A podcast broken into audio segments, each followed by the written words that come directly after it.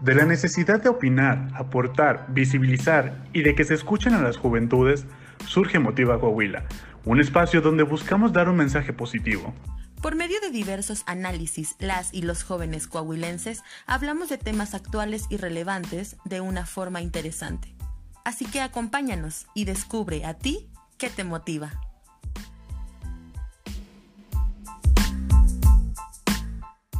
Ahora 40 más y no pasa nada. Entonces,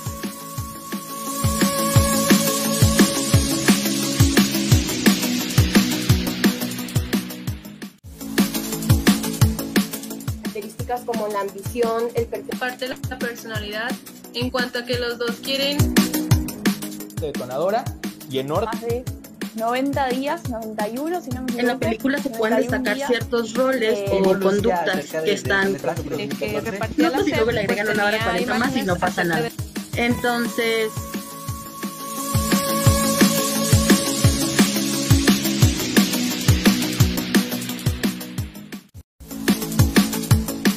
características como la ambición, el parte de la personalidad en cuanto a que los dos quieren detonadora y en orden. más de 90 días, 91 si no me equivoco. en la película se pueden 91 destacar días. ciertos roles Eh, o conductas que están de que repartía no, las pues, y luego le agregan una hora tenía 40 más y no pasa nada. de- Entonces,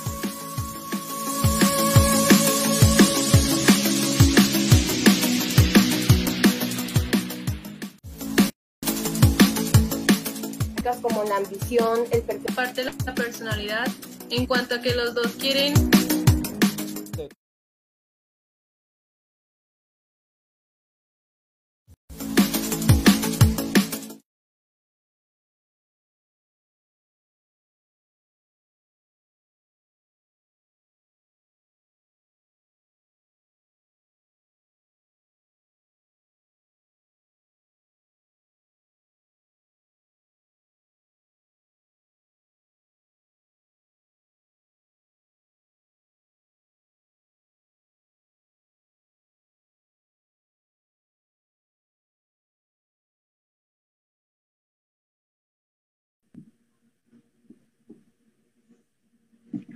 Hola a todos, bienvenidos, muy buenas tardes. Espero eh, tengan todos y cada uno de ustedes que nos están acompañando en esta última, eh, en este último conversatorio que tenemos para ustedes, este conversatorio juvenil. El día de hoy vamos a estar tocando uno de los temas más sensibles eh, que nos ha tocado lidiar este año, este, junto a muchísimas otras cosas, pero en particular aquí en la región, en la comarca lagunera y este, sobre todo en nuestro estado. Yo creo que es uno de los eventos, el, el caso del Colegio Cervantes, que más ha trascendido y que por ello espacios como el conversatorio de Motiva necesitan empezar a aperturarse y abrir eh, los canales de comunicación. Y para poder hacerlo de la mejor manera, hemos invitado a un experto que nos acompaña el día de hoy aquí, este, el periodista Javier Ramos, este, si Javier Garza Ramos, si, si nos haces el favor, por favor, este, Javier, de presentarte, de saludar al, a las personas que nos acompañan aquí desde Motiva.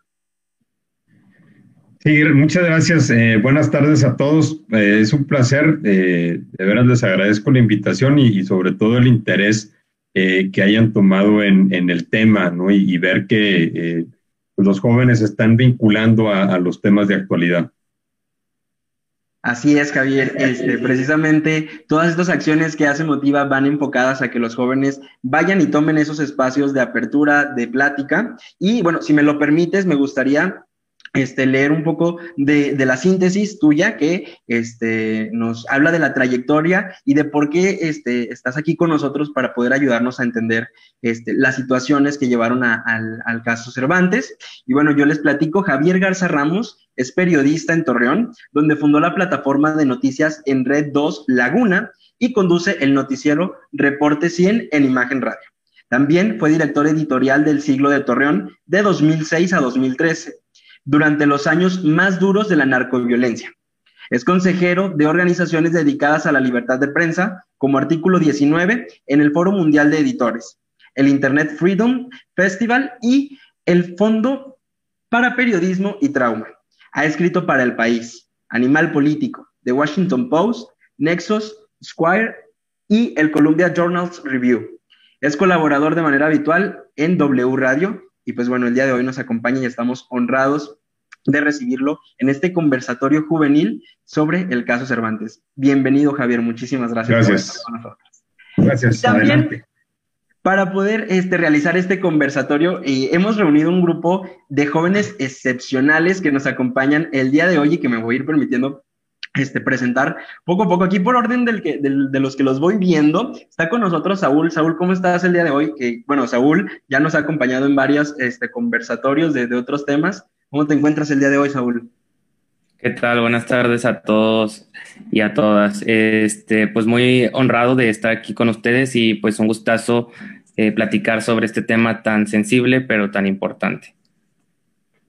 Muchísimas gracias, Saúl. Aquí en el orden de participación que tengo, eh, tengo a Cindy también, que este, se integra con nosotros en el conversatorio juvenil. Ella es parte de Motiva. Cindy, ¿cómo estás el día de hoy? Hola, Moroni.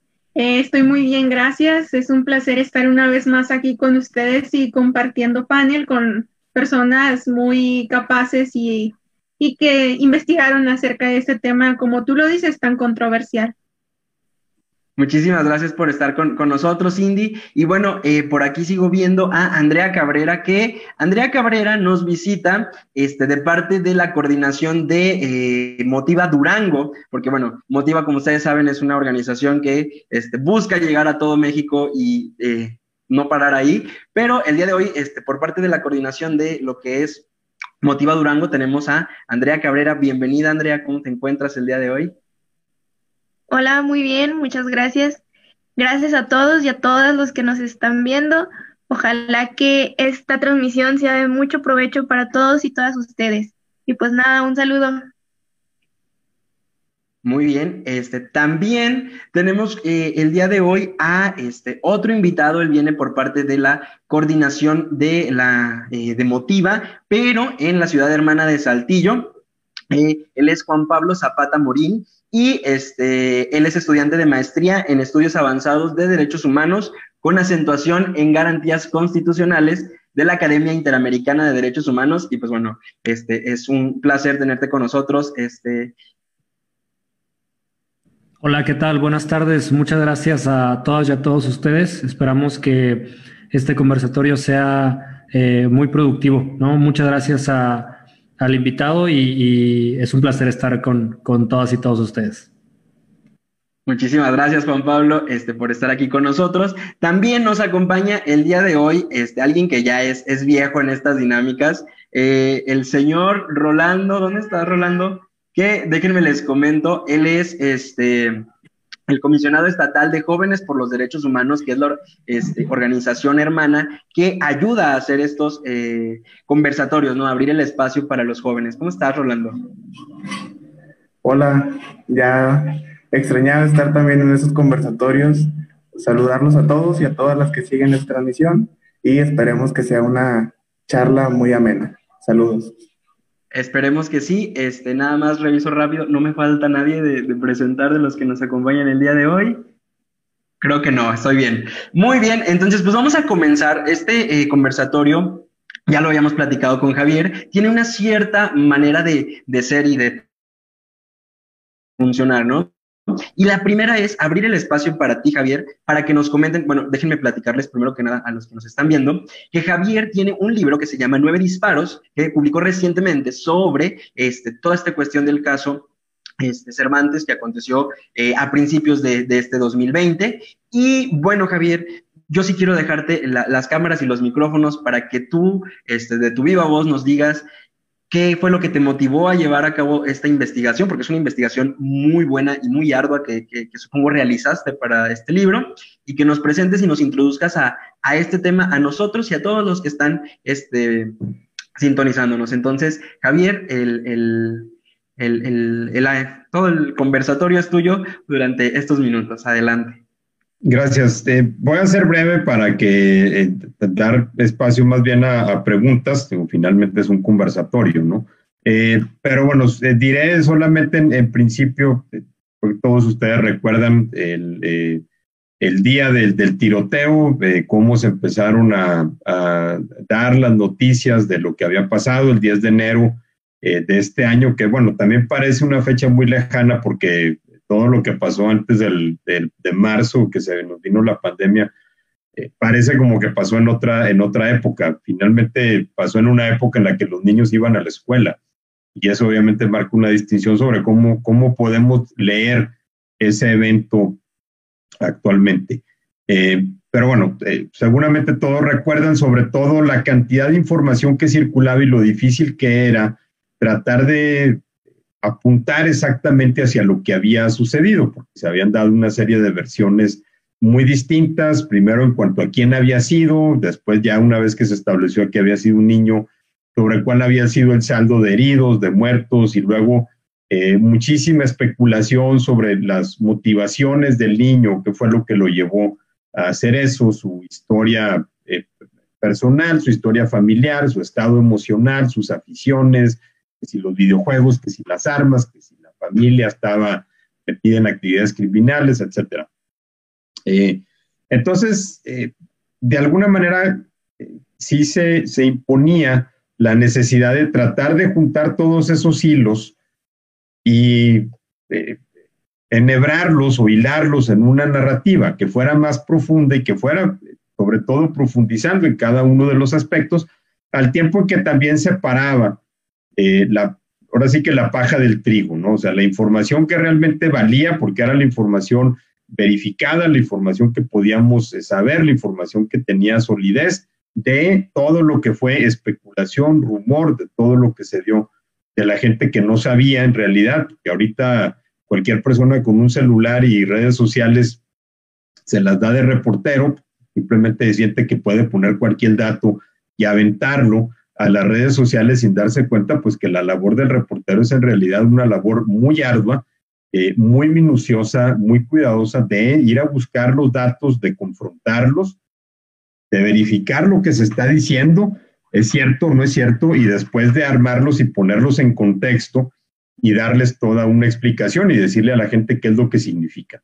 Eh, entonces, eso se hace obviamente de manera cotidiana en los medios de comunicación, pero en el periodismo existe una, eh, eh, una, una, beta, por así decirlo, muy rica, desafortunadamente no tan rica en México, pero sí en otros países, sobre todo el periodismo anglosajón, de, de profundizar en un reportaje de largo aliento en un, libro que con el beneficio también del tiempo y de la perspectiva pueda eh, generar una narrativa más sólida eh, de, los, de los hechos, más sólida de lo que significa el, reporteo de, día a día. ¿no?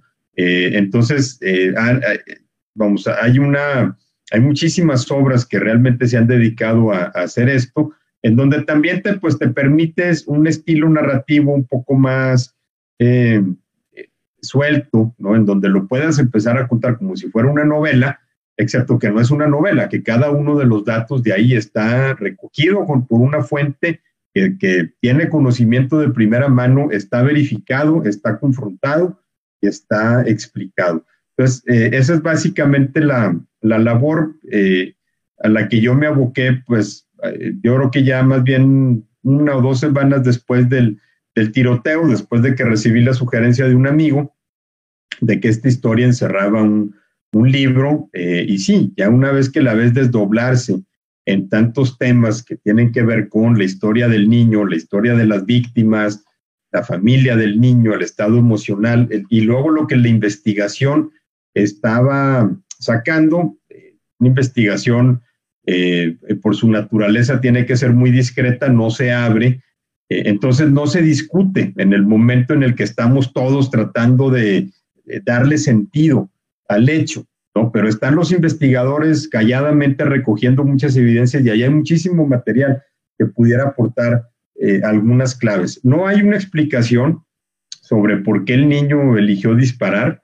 Eh, no sabemos por qué lo hizo. Podemos tener muchas hipótesis, pero la razón tal cual no la tenemos. Sabemos por qué lo hizo de esa manera, ¿no?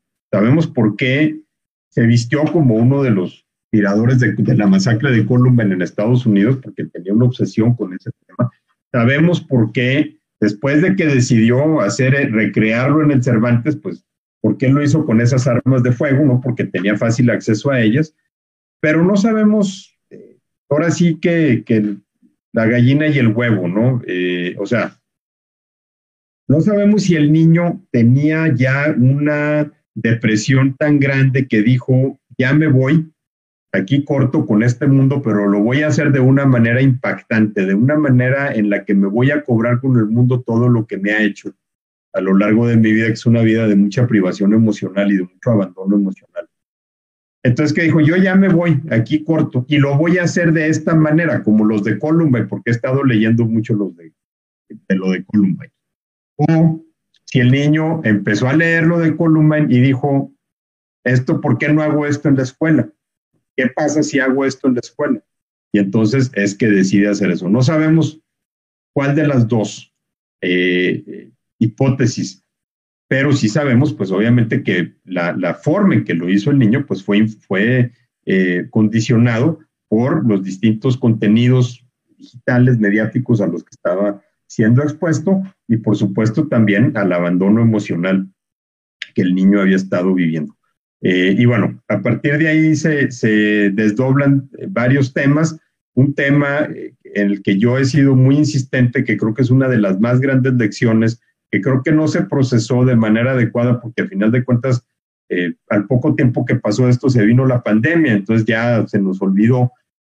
Pero creo que es un tema que, que es de suma importancia, sobre todo para niños y jóvenes, que es el tema de los contenidos digitales, el que estamos viendo, estamos consumiendo en, Internet. Espero que podamos hablar un poco más a fondo de eso, porque me parece un tema bien importante, sobre todo en un niño, en una mente en formación. Estar teniendo acceso y estar consumiendo contenidos digitales para los cuales su mente no tiene ni el criterio ni la madurez para procesarlos de manera crítica y objetiva. Eh, y en cantidades eh, sin precedentes, en cantidades que, ninguna generación realmente lo había tenido, pues obviamente es una alarma, sobre todo porque lo estaba haciendo sin supervisión. Y no nada más él, también por lo menos un amigo con el que estaba platicando de estos temas y lo estaba haciendo sin supervisión de los adultos. Entonces, ahí hay una parte muy importante que viendo a futuro, creo que es una de las lecciones que podemos, que podemos derivar.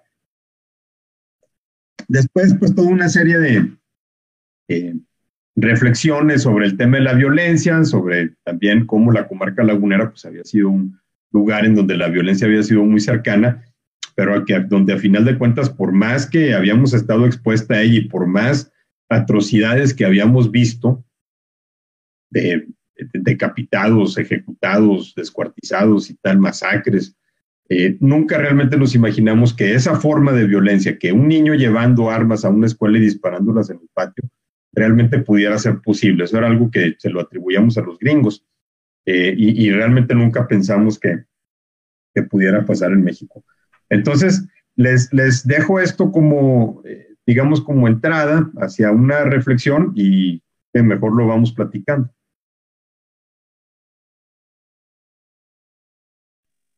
Muchísimas gracias, Javier. Es, es, sin duda impresionante todo lo que nos, nos comentas y sobre todo esta cuestión de que se logró eclipsar, ¿no? Una situación que, había ocurrido hace algunos años en, Monterrey y que todavía no terminábamos de como de entender o comprender que realmente esto estaba pasando y, puede volver a suceder en, México, ¿no? Era algo que veíamos allá muy de, película gringa, muy de película de Estados Unidos y que no lo veíamos tan, tan cercano. Y en este sentido, en, el tenor de que, eh, has concluido la, presentación inicial, yo me gustaría abrir el micrófono para que este, mis compañeras y compañeros que están en el conversatorio y pudieran abrir con una pregunta y este, comenzar con, con, esta conversación. Igual a todas las personas que nos están viendo a través de, de, redes sociales como Facebook, les invitamos a que en la caja de comentarios nos dejen la pregunta que tengan para este, Javier y nosotros poder hacerla este, en unos minutos más durante este, una ronda de, preguntas exclusivamente de Facebook. Entonces, chicos, chicas, no sé quién de ustedes este, quiera este, anotarse ahí para participar. Saúl, muy bien. Entonces, adelante, Saúl, el micrófono es tuyo. Gracias, Moroni. Pues yo sí quisiera hacer eh, una pregunta más relacionada hacia la persona en particular de José Ángel, porque yo quisiera saber hasta qué punto eh, el niño tiene la culpa de todo lo que sucede, porque si bien es cierto que vive una, una dura infancia, eh, maltratos físicos y emocionales eh, de parte de su familia y abandono familiar, pues hasta qué punto se podría defender a la persona, porque pues aunque no tuviera la capacidad de, de analizar todo ese tipo de situación que no estaba este, facultado de, sus, de su mentalidad, pues, ¿cómo podríamos calificarlo a él si, si era tan joven cuando sucedió el hecho? Ese es justamente el, ese es justamente el tema, eh, uno de los temas iniciales. Eh, y, uno de los dilemas en los que me enfrenté, bueno, es cómo lo tratamos. ¿Lo tratamos como perpetrador o lo tratamos como víctima? Yo creo que hay que tratarlo como víctima. Obviamente le planteé el caso, a, le planteé esa eh, caracterización a, familiares de personas que resultaron heridas en el, tiroteo y obviamente me pelaron los ojos, ¿verdad? Este, y torcieron la boca y simplemente no, estaban, no lo iban a aceptar. Y yo los entiendo Finalmente es un niño que hizo un daño eh, muy, muy concreto. Pero eh, sí lo tenemos que tratar como víctima de su circunstancia, víctima de un abandono emocional, víctima de una pérdida familiar. su madre muere cuando tenía seis años, su padre no se ocupa de él, está ausente, lo deja al cuidado de sus abuelos paternos que le dan solamente los cuidados materiales básicos, pero no le dan ningún tipo de cuidado emocional cuando Obviamente un niño de 11 años en esa situación es lo que más requiere, requiere acompañamiento y requiere, y requiere apoyo emocional. Entonces, sí es una víctima. El niño no, no llega ahí por, por voluntad propia, digamos, o no, nada más por voluntad propia, sino orillado por muchas circunstancias a una situación de la que no tiene plena conciencia, porque es claro que el niño no sabía las consecuencias que, que sus actos pudieran, eh, pudieran detonar. Eh, aquí es en donde regreso al tema del consumo de contenidos mediáticos, porque si estamos hablando de que es un niño que tiene mucha información sobre masacres escolares, sobre armas de fuego, y que aparte eh, tiene, pues, también ha estado expuesto a videojuegos violentos, por ejemplo, sin decir que los videojuegos son causa son causantes de violencia, porque creo que ese debate no está saldado y, fue un error eh, caer en, una discusión que no nos iba a llegar a ningún lado. Pero eh, no es nada más hablar de la vinculación entre videojuegos y de violencia, sino cuáles son los comportamientos que los contenidos mediáticos violentos, y por contenidos mediáticos violentos me refiero no nada más a videojuegos, sino a videos, películas, eh, contenidos en Internet, etcétera. Eh, eh, ¿Qué tipo de comportamientos empiezan a formar? Y uno de los comportamientos que empiezan a formar, y esto sí está estudiado y está de alguna manera sustentado con más evidencia científica, es que un comportamiento que empiezan a, a formar en una persona es la convicción de que la violencia es una forma para resolver problemas y que en algunos casos también es recompensada. Entonces, es fácil de ahí deducir o de ahí podemos deducir por qué el niño empezó a caer en ese tipo de, en ese tipo de comportamientos.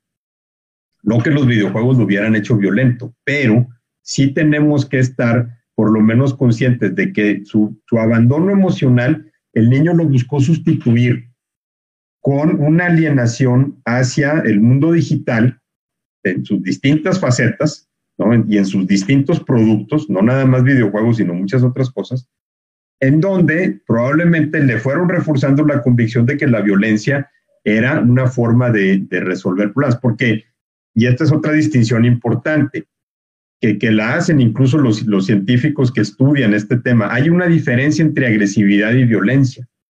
José Ángel no era un niño agresivo, ¿no? Pero, ¿por qué eh, en el último acto de su vida decide utilizar la violencia. Esa es una incógnita que tenemos que verla eh, o tratar de responderla a partir de todos los antecedentes del niño, en donde sí hay una parte importante eh, en donde lo tenemos que considerar como una víctima. ¿no? porque es una víctima de su, de su entorno que lo lleva a escapar en, en, una inmersión en el mundo digital. Era un niño completamente alienado y aparte con un cuadro depresivo. Entonces la combinación de esas cosas es terrible.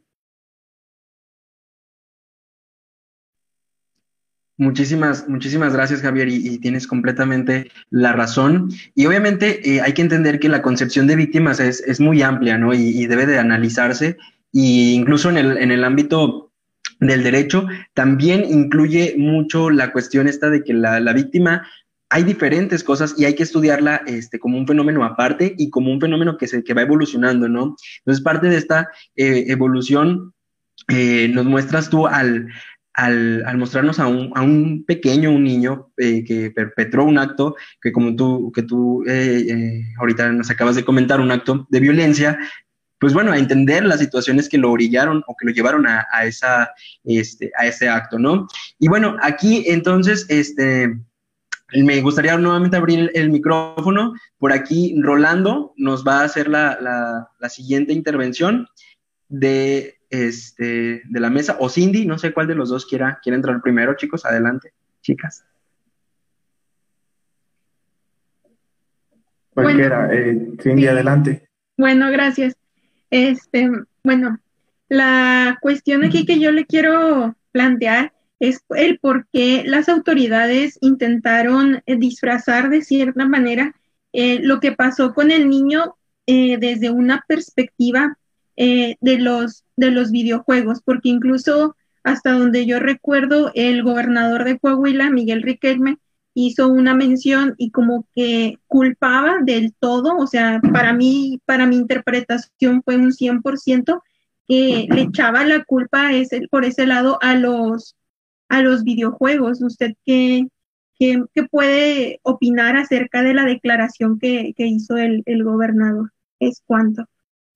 Sí, fíjate, yo creo que esa es una de las, de las eh, interpretaciones equivocadas o de las, sí, de las interpretaciones equivocadas que, se, que, que de alguna manera se consolidaron en la opinión pública sobre lo que ocurrió ese día, porque en realidad no hubo ningún intento de, eh, echarle tierra al asunto con el argumento de los, de los videojuegos. Aquí el problema fue que lo que se quedó en la opinión pública, más lo que se quedó fijo, recordamos que la opinión pública es como, es como un colado de cemento, ¿no? Y cuando se endurece ya valió.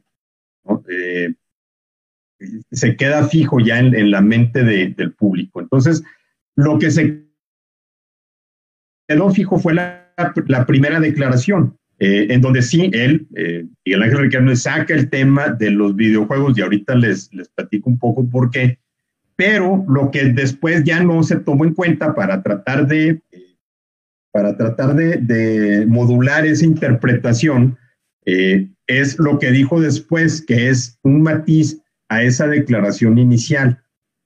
Y caímos en una trampa, creo que todos, muy, muy común. Lo que dijo textualmente por aquí debo de tener el, dato, digo, no, no, los, no se los voy a citar de memoria para no equivocarme, pero eh, dijo, eh,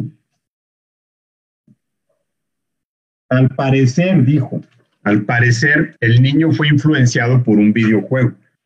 Ya desde ahí lo está planteando como hipótesis. ¿No? Entonces, ya desde ahí tenemos que descartar, en ese fraseo tenemos que descartar por lo menos que el motivo haya sido, ah, fueron los videojuegos, entonces ya está todo resuelto, ¿no? Eh, fue una primera aproximación que fue demasiado parcial eh, y fue incompleta, sin duda, ¿no? Más adelante, eh, en ese día, ya creo que ya en, en una entrevista que tuvo por, por la noche, él ya matizó y habló más bien de todos los contenidos digitales a los que había estado expuesto el niño, incluyendo la información sobre la masacre de Columbine. Entonces, eso ya tiene más sentido, ¿no? Lo que pasa es que eso lo dicen en la mañana y entonces eh, empieza el debate porque se mete todo el mundo, se meten los gamers, se meten los psicólogos, los especialistas y se mete todo Twitter eh, a, efectivamente a tratar de cuestionar por qué se estaba yendo con la explicación fácil. Los videojuegos es la explicación más fácil a este, a este evento. Y es una, eh, es una explicación que está muy condicionada precisamente por lo que vemos en Estados Unidos, porque en Estados Unidos, en cada tiroteo escolar, fueron los videojuegos.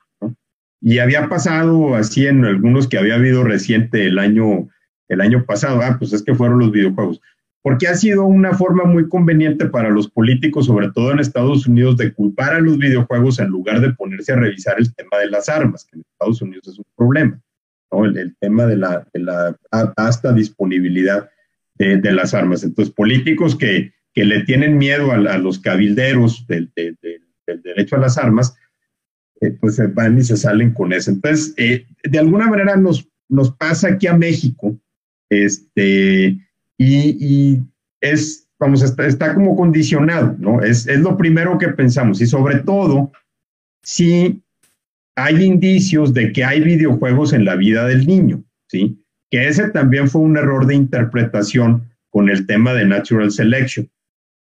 La camiseta que traía, recuerden que José Ángel traía, se iba vestido como Eric Harris, eh, uno de los tiradores de, de Columbine, eh, y la camiseta de Eric Harris decía Natural Selection. Entonces, eh, hay, una, hay una interpretación que viene incluso desde cómo interpreta José Ángel esa leyenda, porque José Ángel, eh, para José Ángel Natural Selection se refiere a un videojuego, ¿no? porque así lo comentan con sus amigos cuando se disfraza eh, con esa camiseta para, para Halloween. Cuando aparecen las fotos de la camisa del niño, dice Natural Selection, ah, el niño jugaba Natural Selection, ah, entonces jugaba videojuegos, ah, pues con razón, hizo lo que hizo. Es fácil irnos en esa cadena. El problema original con la frase de Natural Selection es que Eric Harris no escogió esa frase por el videojuego. Es decir, Eric Harris no jugaba Natural Selection ni sabía lo que era Natural Selection, el videojuego de Natural Selection, por la simple razón de que Natural Selection no existía cuando Eric Harris hizo lo de Columbine en 1999. Natural Selection salió hasta 2002. Eh, entonces, esa relación estaba un poco torcida, ¿no? Para Eric Harris, Natural Selection era lo que es, en, términos filosóficos, el, darwinismo, ¿no? Y sobre todo un darwinismo social llevado al extremo en donde él decía que la gente estúpida tenía que morir. Eh, entonces, él no, él no llevaba esa camiseta por el videojuego, ¿no? José Ángel probablemente malinterpretó las cosas y luego a raíz de eso caímos en una cadena de interpretaciones. Y hay una cosa curiosa. Natural Selection no aparece entre los videojuegos que jugaba José Ángel. Entre los videojuegos que jugaba José Ángel, en las cajas que había desde su consola de, Xbox y en su navegación, en su eh, iPod, no aparece Natural Selection. Aparece Half-Life, que es el precursor de Natural Selection, y aparece en otros que son que son similares, pero no jugaba eso. Entonces, eh, le ven la camiseta y dice Natural Selection. Ah, Natural Selection es un videojuego. Ah, el niño jugaba videojuegos. Ah, con razón hizo lo que hizo. Y a partir de esa cadena, este, es que se cae en esa, en esa conclusión, que es por supuesto una trampa en la que cae todo el mundo. Pero yo no lo vi como un intento de, este, eh, de buscar echarle tierra al asunto, atribuyéndolo a eso, a, a, esa causa, porque más adelante a lo largo del día, en declaraciones que pasaron desapercibidas, las mismas autoridades buscaron matizar y ya empezaron a hablar de todos los contenidos digitales que estaba consumiendo José Ángel, incluyendo los videos sobre Columbine, incluyendo las páginas web sobre Columbine, incluyendo los videos sobre el uso de las armas. Entonces, eso ya tiene más lógica decir que el niño fue condicionado por todo un consumo de, diversos contenidos digitales, en donde sí, los videojuegos pueden ser efectivamente una parte. Pero ya nos habíamos consumido en ese debate que de alguna manera resultó, a mí me parece, estéril, sobre todo porque la literatura sobre el tema, la literatura científica sobre el tema no es concluyente. Y yo me fui a, todos los... Eh, a todos los estudios que, examinan la relación entre medios de comunicación y violencia, no nada más videojuegos, sino medios de comunicación y violencia, desde la primera que se hizo en 1969. Este, ninguna es concluyente. pero sí hay una, un cuerpo de investigaciones que a todo mundo le pasó desapercibido por estarse centrando en la discusión estéril, pero a todo mundo le pasó desapercibido que es la relación entre videojuegos y depresión. Y hay una serie de investigaciones más recientes que examinan ese tema y que concluyen en la inclusión a la adicción a los videojuegos en el catálogo de enfermedades de la Organización Mundial de la Salud. Entonces, por lo menos era un factor que debíamos de tomar, de tomar en cuenta. El problema es que se quedó de alguna manera esa percepción de que las autoridades buscaron echarle tierra. Eh, y a mí me parece que es una percepción equivocada, no nada más por el hecho de que se profundizó ese mismo día, sino también por el hecho de que los días siguientes fueron esas mismas autoridades las que empezaron a develar todo el pasado familiar del niño y empezaron ya a, escarbar algunas de los factores de la vida familiar del niño, pues que también pudieron haber explicado eso. Eh, por una parte, las actividades ilícitas, por otra parte, el, fácil acceso a las armas que tenía, eh, que tenía el niño por parte, de, por parte del abuelo. Eh, yo más bien lo atribuí a un tropezón que, cometen muchísimos políticos a tratar de buscarle la explicación más fácil eh, a todo eso y que desafortunadamente nos metió en una discusión que no nos llevó a ningún lado. Efectivamente, Javier, tienes, tienes mucha razón al momento de, señalar que las autoridades es una técnica que han utilizado y que lamentablemente les ha funcionado, ¿no? Porque ha quitado el foco de atención de un verdadero problema y de analizar este, las cuestiones emocionales de la, de la población y de la población joven y nos ha llevado a un tema que quizás era muy diferente del que realmente deberíamos de prestarle atención. Este, al respecto, Rolando nos, nos tenía por ahí una, una pregunta preparada. Adelante mi estimado Rolando. Sí, gracias, Moroni. Eh, vaya, mi pregunta no es tanto sobre lo que pasó en el suceso, sino posteriormente al suceso. Es decir, eh, vaya, ¿cuál fue la atención que se les dio a los compañeros de, pues, en este caso y como lo manejó de, la víctima? Este, ¿Qué pasó con los padres o con los abuelos de, de esta persona? Y sobre todo, ¿Cuál fue la atención que se le dio a la maestra, perdón, no a la maestra, a los familiares de la maestra, ¿no? Creo que eh, ella fue la, persona que pues tuvo el mayor impacto de, la actividad que realizó este, este niño. Entonces, esa es mi pregunta. Vamos orientada a saber qué pasó posterior a el suceso. Eh, bueno, los, los niños heridos fueron cinco niños y el maestro de educación física fueron trasladados a un hospital, estuvieron atendidos en el Sanatorio Español, pues, estuvieron ahí tres días. Eh, el, eh, el, colegio se hizo cargo de ese, de ese gasto.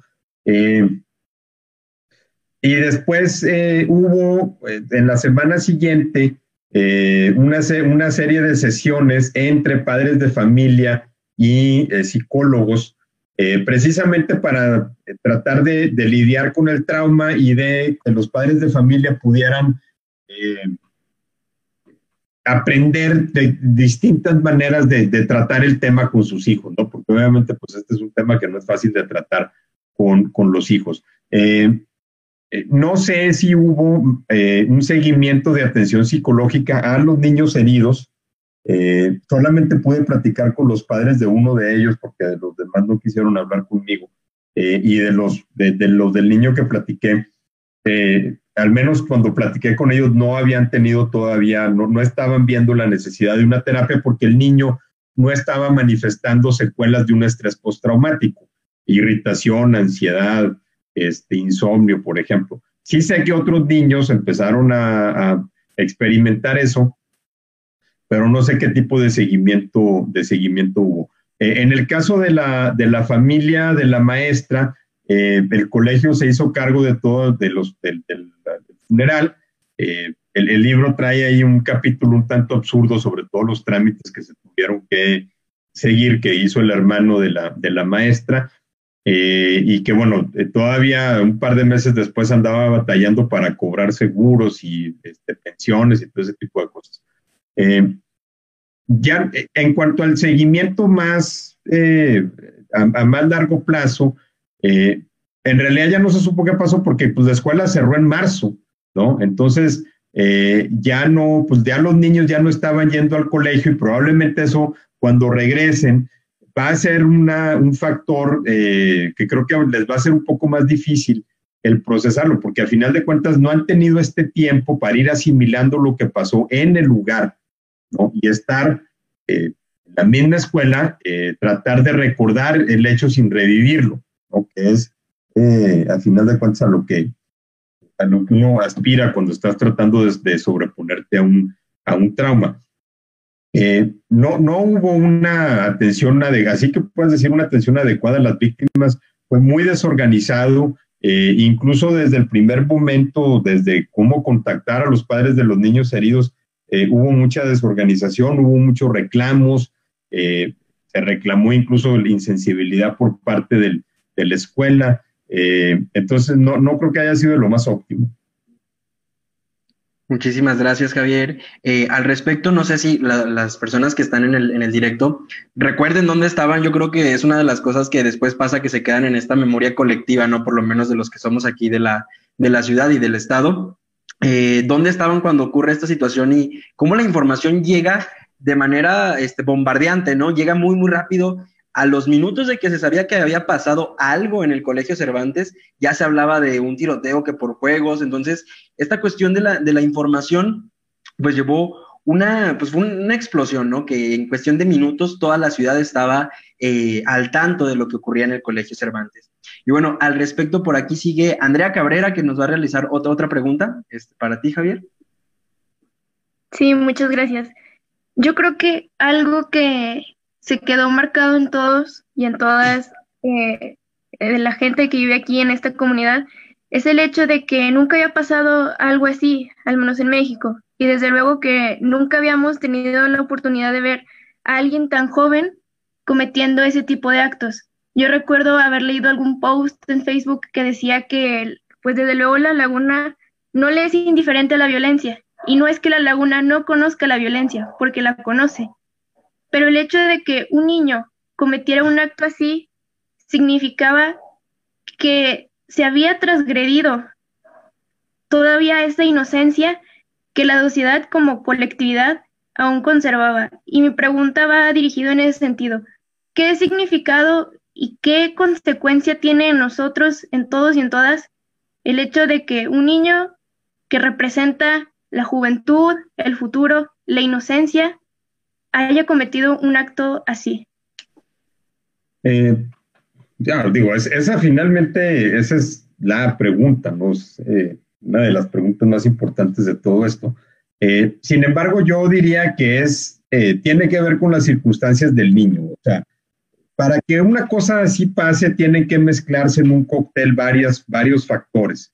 Y aún así necesitas algo que te lo dispare, ¿no? O, es por lo menos lo que siempre estamos buscando.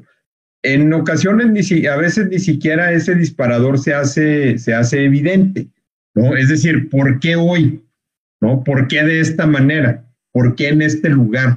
¿Por qué ahorita? ¿Por qué no mañana o pasado? O en la calle en lugar de la escuela. Eh, eso es muy difícil de encontrar. Columbine, por ejemplo, nunca se le encontró un, un disparador, pero y ves que hay un niño con eh, un historial que estaba pasando desapercibido. La escuela no tenía muy clara cuál era la situación familiar del, niño. Ignoraban que el papá estaba en Estados Unidos porque estaba en la cárcel.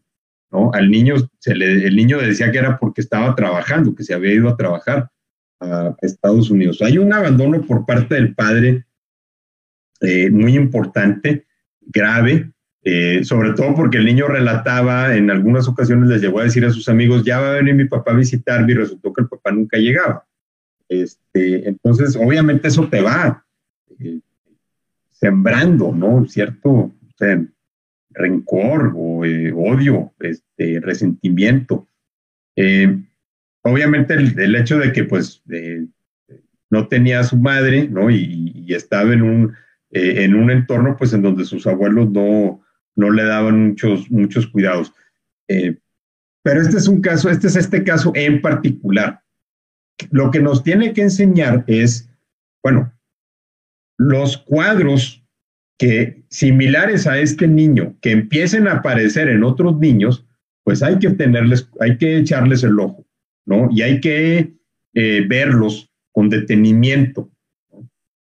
Y hay que fijarnos en, en ellos. Una de las cosas que los psicólogos les dijeron a los maestros y a los padres de familias en las sesiones siguientes fue, en los próximos días necesitan estar muy atentos a niños que estén en una situación emocional vulnerable. ¿no? Niños, por ejemplo, con malas calificaciones, niños cuyos papás están en un proceso de divorcio, niños que sufran de bullying, niños propensos a la violencia. ¿Por qué? Porque esto a lo mejor les puede detonar a esos niños el mismo impulso.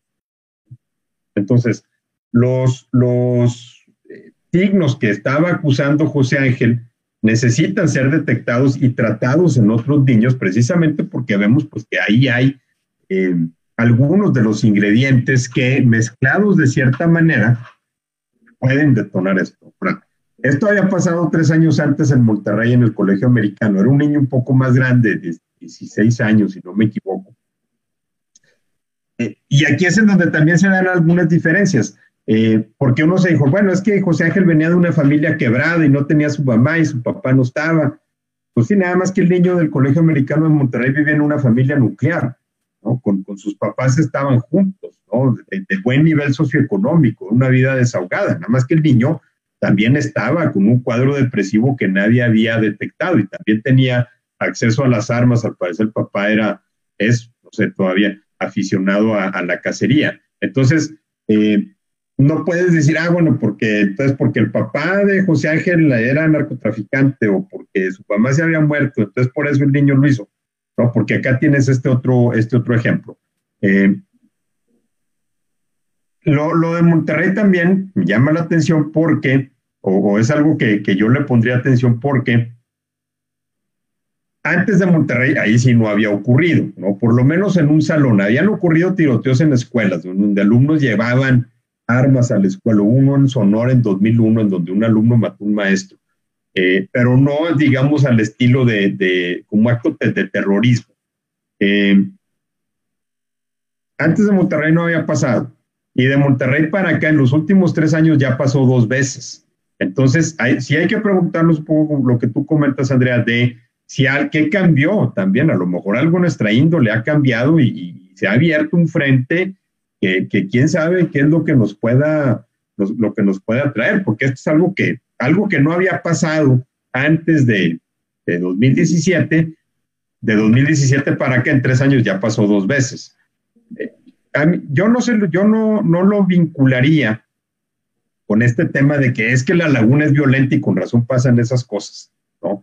Este, porque son dos tipos de violencia completamente distintas y en todo caso este niño no tenía memoria de los años de violencia, nació en 2008 el año más violento en la comarca lagunera fue 2012, tenía cuatro años, o sea, no, no, no, no, es, que lo hubiera vivido o lo hubiera, o lo hubiera recordado. Sin embargo, el antecedente familiar que tiene que ver con tráfico de drogas, pues de alguna manera te vincula también con todo ese pasado, ¿no? Y sobre todo con todo el concepto que yo recojo en el epílogo a raíz de lo que comenta el escritor Julián Herbert, eh, de cómo en la laguna guardamos los esqueletos en el closet.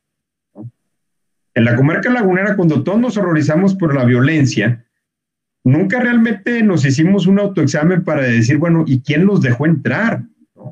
Fuimos nosotros los que los admitimos, porque por más que digan que la violencia vino de fuera, no es cierto. Nosotros empezamos a este, ir a negocios que, nadie sabía de dónde habían salido, que probablemente estaban lavando dinero. Empezamos a ver cómo había una explosión de eh, fraccionamientos y de tiendas y de actividad económica que de repente había una parte que decías, híjole, ¿y esto de dónde salió? Y este cuate, mi vecino, ¿de dónde sacó la camionetota que trae? ¿no? Y nunca nos lo cuestionamos. Entonces, esa parte, esa parte sí, sí la vinculo con esto porque finalmente estamos hablando aquí de una familia que vivía en, eh, cerca del bosque Venustiano Carranza, en una casa muy grande, muy cara que sin embargo tenía bastante dinero y nadie se cuestionaba de dónde lo estaba sacando.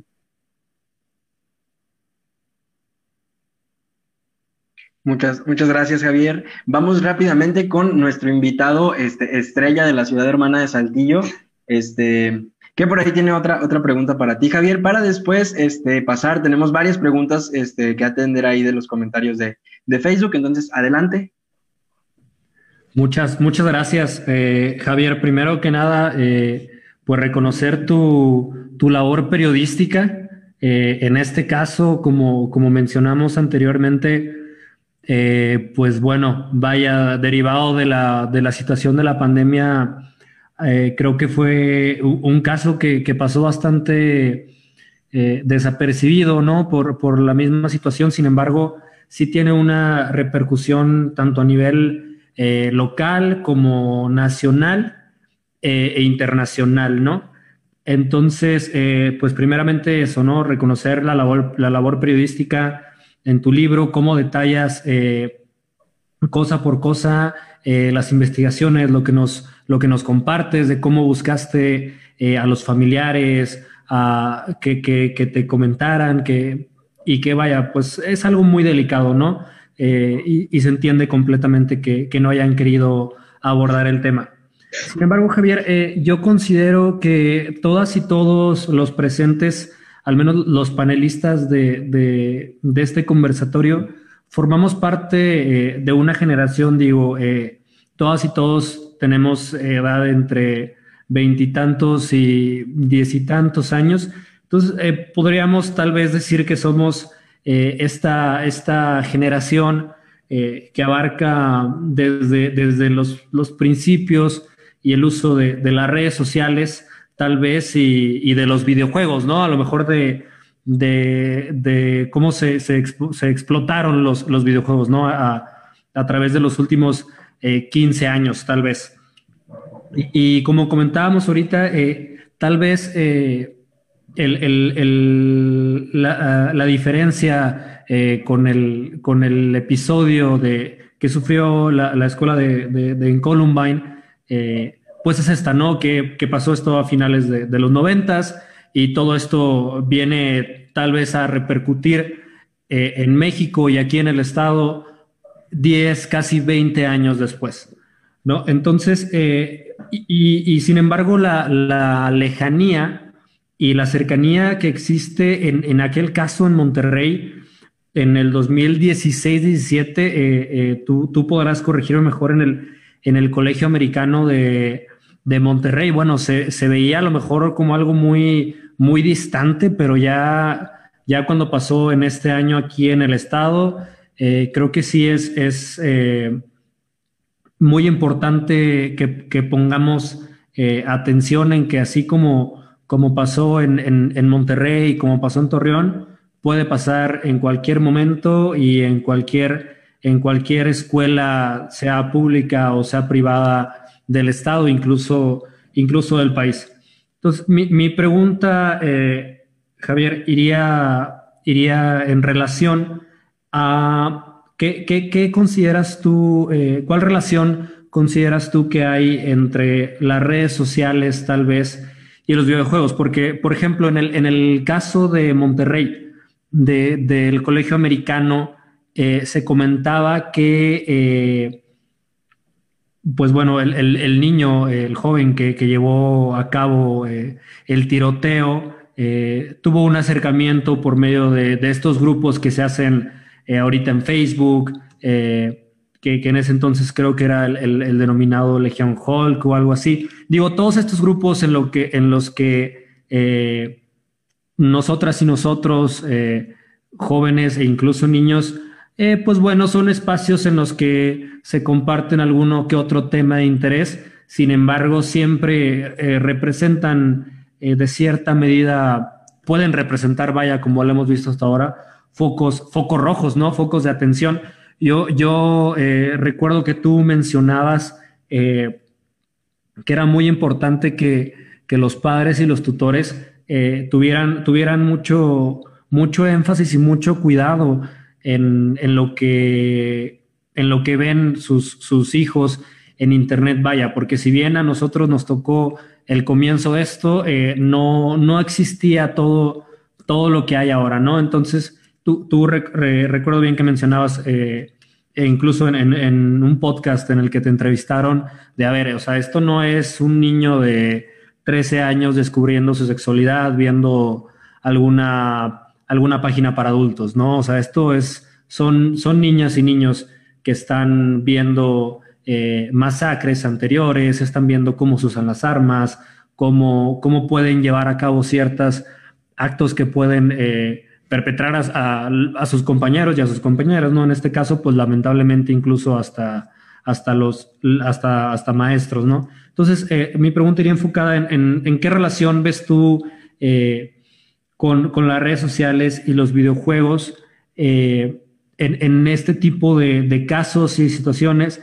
Y una segunda pregunta a lo mejor iría también enfocada hacia la atención psicológica que debe prestar el sistema educativo eh, a nivel, vaya, nacional y, local, eh, como mencioné anteriormente, en escuelas eh, tanto públicas como privadas, ¿qué, tanta, qué, tan importante crees tú que es la atención psicológica? Es mencionado en reiteradas ocasiones, en reiteradas ocasiones, perdón, que, estos, que estos, que estos, estos niños presentaban cuadros depresivos y y vaya, creo que, creo que esto es eh, un, tabú que, lamentablemente eh, nos está tocando en estos tiempos descubrir y analizar, vaya, dejar a un lado eh, el tabú de, que los temas relacionados con la salud mental tienen algo de malo.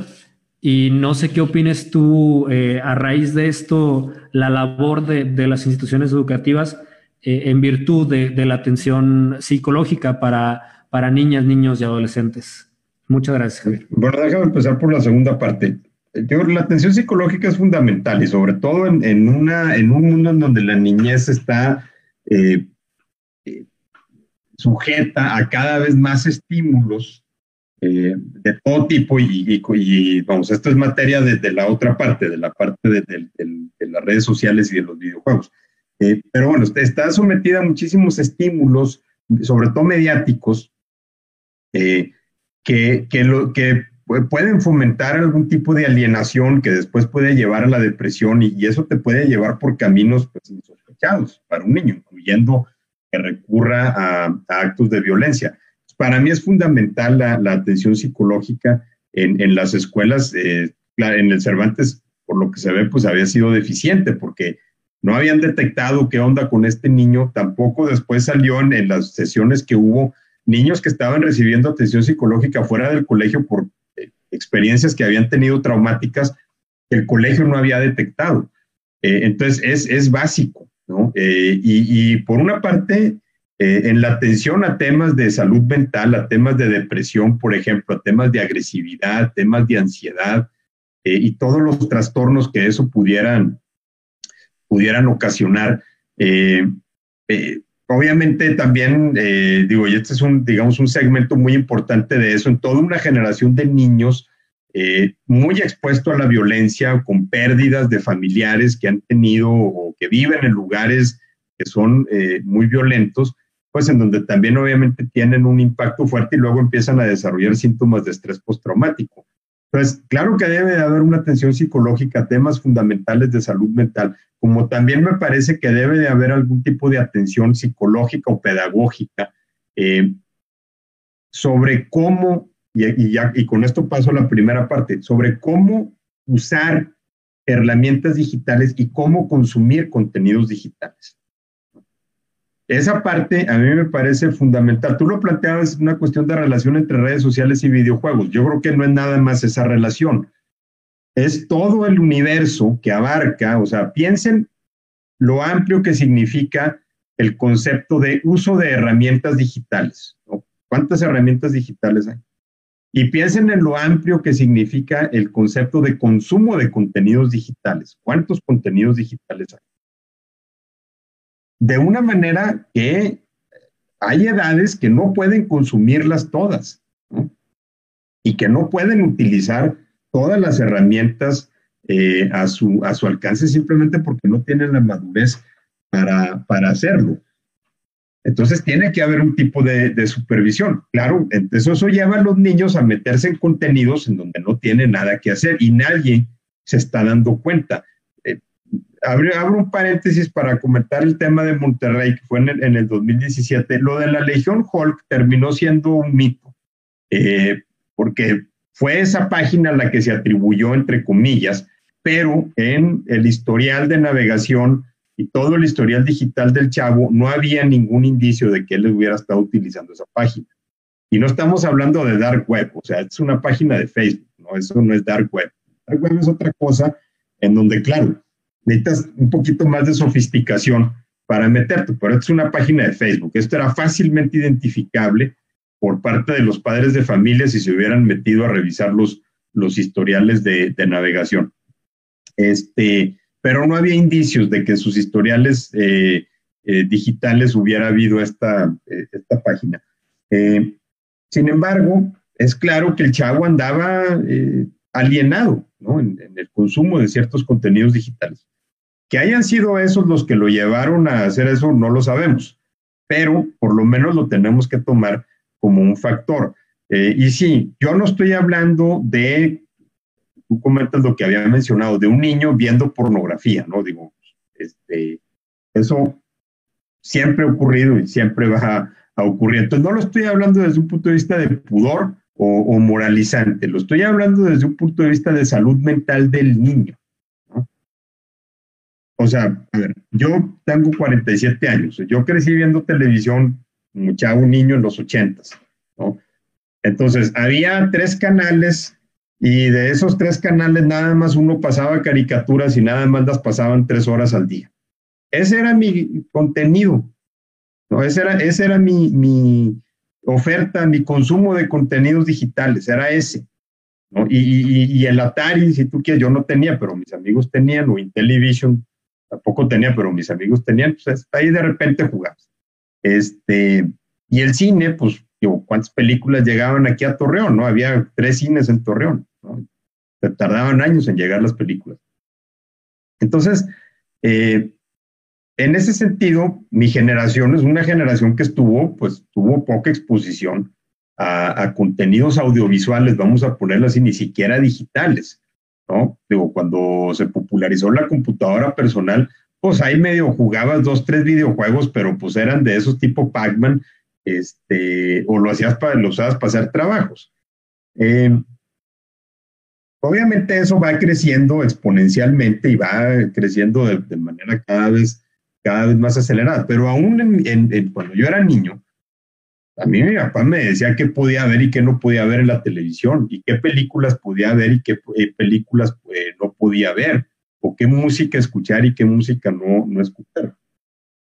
En el caso de Columbine, en donde el Internet era una fracción mínima de lo que es ahora, eh, muy probablemente Eric Harris y su compañero Dylan Klebold no tuvieron acceso a tantas cosas. Eh, Boiling for Columbine, el, el, documental de Michael Moore, examina más bien el tema de la influencia de la música y, lo descarta como, este, como factor. Pero bueno, tenemos que tomar todo eso en, todo eso en cuenta. ¿no? Pero a lo mejor antes era la música, ahora ya no nada más es la música, sino el video. ¿no? Y no nada más es el video de la canción, es el video que cualquiera hace y sube a, YouTube y cómo lo recrea. Este, entonces, esa parte a mí me parece fundamental. Uno, ¿qué tipo de herramientas digitales están utilizando los niños? O sea, Facebook, ¿cómo utilizan Facebook? ¿Cómo utilizan WhatsApp? ¿Cómo utilizan Instagram? ¿Cómo utilizan un navegador? ¿Qué navegan en el navegador? ¿Cómo utilizan YouTube? Y luego, ¿qué contenidos consumen? Y esa, esas dos cosas son las que tienen que tener una supervisión. En el libro yo descubrí este, en la investigación un, un, intercambio de mensajes de WhatsApp entre José Ángel con un amigo del colegio en el que están hablando de la masacre de Columbine y de armas de fuego fantaseando con recrearla en el colegio. Eh, nadie los vio. Uno pensaría, bueno, es que los abuelos de José Ángel no lo pelaban, sí, pero el, el, el otro, el amigo, él vivía con sus papás en la casa y los papás tampoco lo estaban viendo. Cualquier papá que hubiera visto eso, inmediatamente se le prende un foco. Si tu hijo de 11 años está hablando de escopetas recortadas, ametralladoras y bombas de propano, inmediatamente se te prende un foco. Y nadie lo estaba viendo. Entonces, imaginemos la cantidad de información en la que un niño ahorita, un adolescente tiene, tiene acceso, es enorme. Y, y vamos, tiene que estar de alguna manera regulada por los padres. Muchísimas gracias, Javier. Y con esto vamos a la, a la, parte final de nuestro conversatorio. Este, el tiempo ya, ya se nos va agotando. Tenemos este, preguntas de Facebook. Hemos seleccionado algunas que este, hasta el momento, digamos, todavía no, no has dado una respuesta muy, muy clara sobre ellas o este, son las más, este, las que más nos comentaron aquí. Entonces, tenemos esta pregunta de Susana que nos dice, buenas noches. ¿Cuál creen que haya sido nuestro punto de quiebre como sociedad en donde menores idealizan como realidad y en ocasiones como metas de vida los videojuegos, canciones y demás contenido violento que podríamos hacer como colectivo? Perdón, esta es otra pregunta. ¿Qué podríamos hacer como colectivo para corregir, si es posible, y prevenir estos eventos este, similares en un futuro? Esa es la, pregunta de Susana, Javier. Es una muy buena pregunta. Eh, yo no creo que hubiera habido nada más un punto de quiebre, no, no, no creo, porque al final de cuentas, eh, contenidos violentos en medios de comunicación han existido siempre. Este, es más, incluso desde la literatura. Eh, algunos ven en la década de los 70, sobre todo con la influencia de la televisión, un punto de quiebre otros ven en la década de los 80 con la introducción de la televisión por cable, entonces se amplían los contenidos y obviamente la popularización de los primeros videojuegos, que pues los primeros videojuegos son en realidad un chiste, ¿no? Este, pero bueno, se empiezan a popularizar, eh, pero yo no vería un punto, o sea, yo no diría a partir de aquí fue que pasó, sino que más bien poco a poco. Obviamente también hubo muchos cambios en, en en los géneros, ¿no? en, en, en, las películas, por ejemplo, o en los programas de, de, televisión, la violencia se empezó a trivializar. Y de repente empezamos a ver películas en donde, pues, este, Bruce Willis mata a 50 gentes y ya, pues, órale, ¿no? Qué vato tan chingón. Este, entonces viene una trivialización de la violencia también en las canciones, eh, ciertos géneros de música que se empiezan a leer como apologías de la violencia, no estoy diciendo necesariamente que lo sean, este, pero bueno, mucho mucha gente lo atribuye a los 70 otros dirían que los 80 otros dirían que el auge del Internet, otros dirían que las redes sociales, los mismos videojuegos han ido evolucionando terriblemente, ¿no? A, a una, eh, a un grado en el que ahorita son colaborativos entre gente que puede estar en distintas partes del mundo sin conocerse, ¿no? Pero pues, quién sabe qué se están intercambiando. Eh, para mí la forma de resistirlo y, de resistirlo no quiero decir frenarlo, porque esto, es, esto no se puede frenar, o sea, finalmente es desarrollo tecnológico y el desarrollo tecnológico no se puede frenar, pero tenemos que ser mucho más juiciosos a la hora de ver qué tipo de contenidos estamos, estamos consumiendo. Es decir, yo lo compararía mucho, o si quieren lo podemos analizar en los mismos términos de por qué estamos encerrándonos en nuestras burbujas de opinión, ¿no? Eh, ¿Por qué estamos dándole crédito, por ejemplo, a muchas fake news o a desinformación simplemente porque satisfacen nuestros, nuestros prejuicios y nos estamos resistiendo a la, a, a la validez, a aceptar la validez de datos y de hechos objetivos? ¿En qué momento nuestra opinión se volvió más importante que la realidad, que el dato objetivo? No importa si el dato, si el dato es, eh, es, tal, nosotros lo vemos como lo queremos ver. Eh, son procesos que, han sido moldeados en buena parte por el auge de las tecnologías de información en, en, en, en los últimos años, por el auge de las redes sociales y del Internet. Este, y que creo que la única manera que podemos hacer es, es ser juiciosos, o sea, es tener buen criterio y buen juicio. ¿No? Es eh, respetar el sentido común, respetar los datos, ¿no? Sin respetar el hecho de que un videojuego violento probablemente no es un material apto para un niño de 11 años, respetar el hecho de que ciertas páginas de Internet no son contenidos aptos para jóvenes de 15 años, respetar eso, ¿no? Como padres de familia, como educadores, eh, tener una base común de valores entendidos, porque cuando eso se rompe, y creo que se ha estado rompiendo, eh, la forma en la que nos empezamos a encerrar en nuestras propias burbujas, en donde nada más consumimos los contenidos que queremos escuchar, eh, empezamos a perder esa base común. Muy bien, Javier, muchas gracias. Este, tenemos otra pregunta y ella viene de Claudia Machuca. Ella te pregunta que, según en tu experiencia en el campo periodístico, este, ¿conocen las y los periodistas el impacto emocional y físico que ocasiona una nota amarillista en la sociedad? Hace una segunda pregunta y te comenta, ¿será que es importante una nota amarillista o es más importante una nota amarillista que la privacidad de un niño o de una maestra? Yo creo que con esta pregunta, este, bueno, tenemos una más que es muy similar en el mismo sentido de Cristina Rodríguez, que también este, publica, que también nos comenta, ¿qué piensa de que este suceso haya dado pie para difundir fotos y notas amarillistas? Entonces, este, yo creo que con esto cerraríamos la ronda de preguntas y adelante, muchísimas gracias. Eh, a ver, los periodistas sí estamos conscientes del impacto psicológico que tienen en la, sociedad las notas de violencia. Eh, y yo no, yo no le llamaría a la nota de violencia amarilla. El amarillismo es cómo la presentas, no lo que sucede. O sea, finalmente la realidad está. ¿no? Y cuando pues, aquí en Torreón, por ejemplo, había este, balaceras todos los días y muertos todos los días, pues es la realidad. No hay ningún interés público que hubiera sido servido por el haber ocultado esa información. Entonces tenemos que partir de esa base, pues es información que se tiene que conocer. La gente tiene que saber que su ciudad es violenta. Ahora, ¿cómo lo presentas?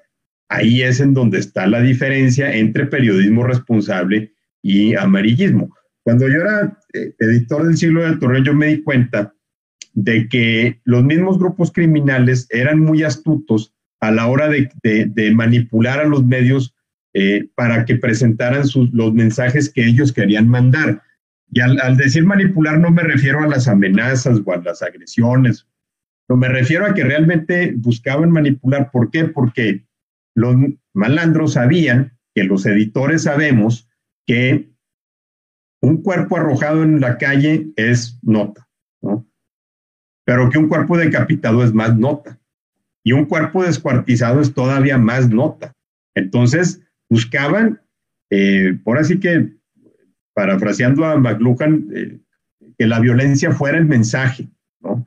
Y la hazaña con la que cometían los delitos, los homicidios sobre todo, eh, eran una muestra, eran un mensaje en sí mismo, eran una este, demostración de poder.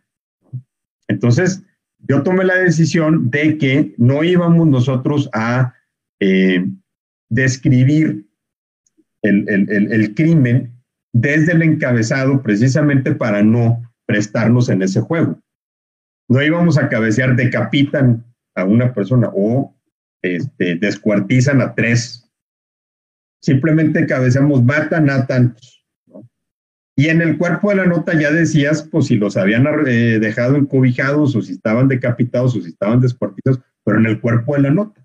No lo presentas con ese matiz amarillo, eh, porque a final de cuentas presentarlo así era prestarse al mismo juego de los criminales. Ellos querían que ese mensaje fuera replicado de la manera más eh, estridente este, posible. Entonces, sí hay una diferencia entre amarillismo y periodismo responsable, pero eso no es, eh, no parte del hecho de qué informas, sino parte del hecho de cómo presentas lo que estás informando. Entonces, de igual manera, en, en eh, el caso del Cervantes, no hubiera habido, no hay ningún interés público que hubiera sido servido a lo, ocultando esa nota. Es una nota que tenía que saberse. Tenía que saberse que un niño había entrado y había disparado en el, en el patio de la escuela. ¿Por qué? Porque era algo que nunca había pasado en la, en la comunidad y es algo que obviamente a partir de ahí deja lecciones para poder entender que eso puede pasar en otras escuelas. Entonces necesitamos entender el fenómeno de la manera más profunda posible para poder identificar qué tipo de conductas, qué tipo de comportamientos.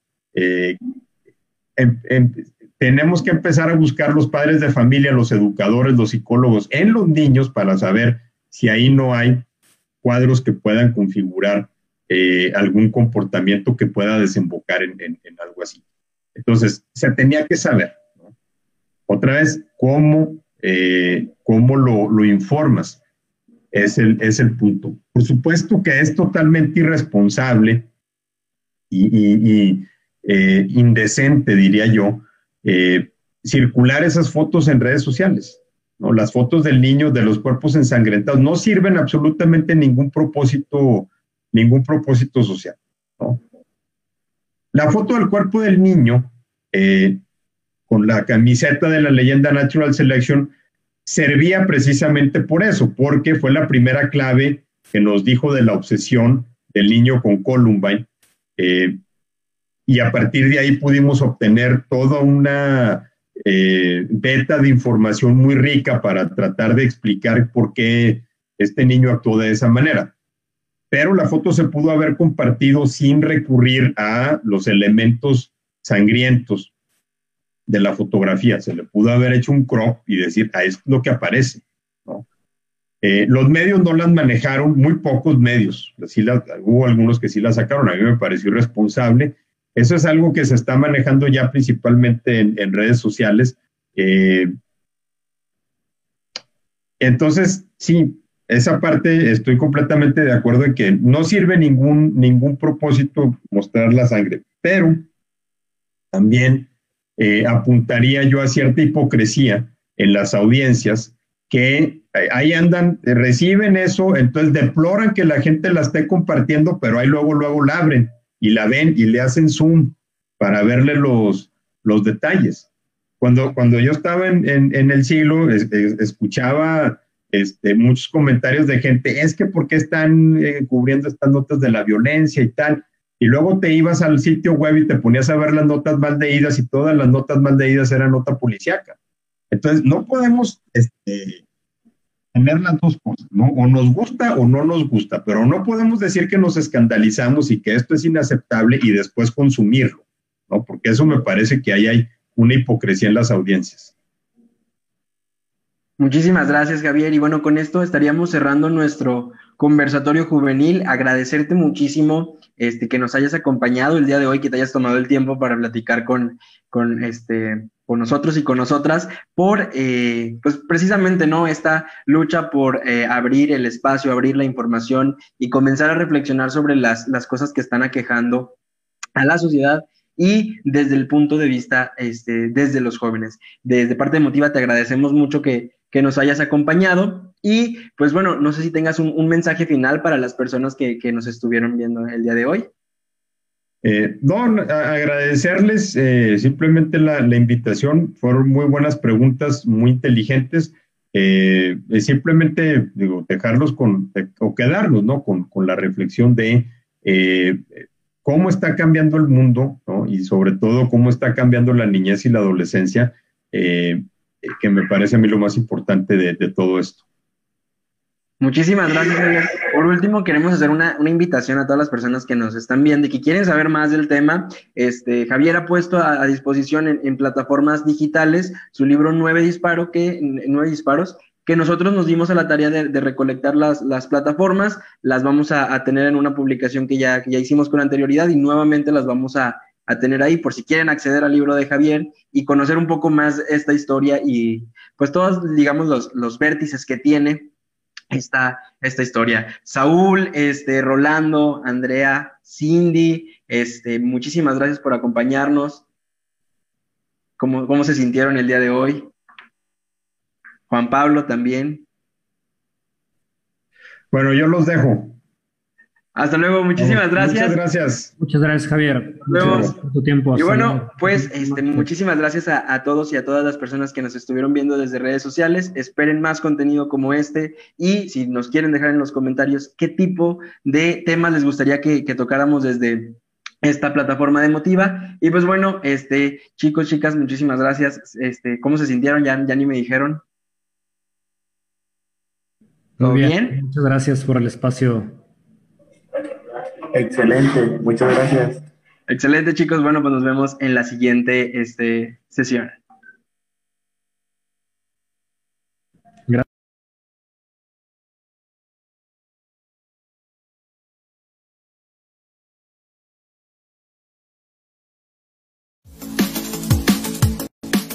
características como la ambición, el parte de la personalidad, en cuanto a que los dos quieren detonadora y en orden. Más de 90 días, 91, si no me En la película se pueden destacar ciertos roles o conductas que están que repartía no, pues, y luego le agregan una hora 40 más y no pasa nada.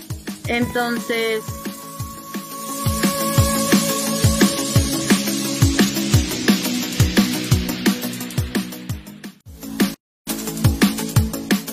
características como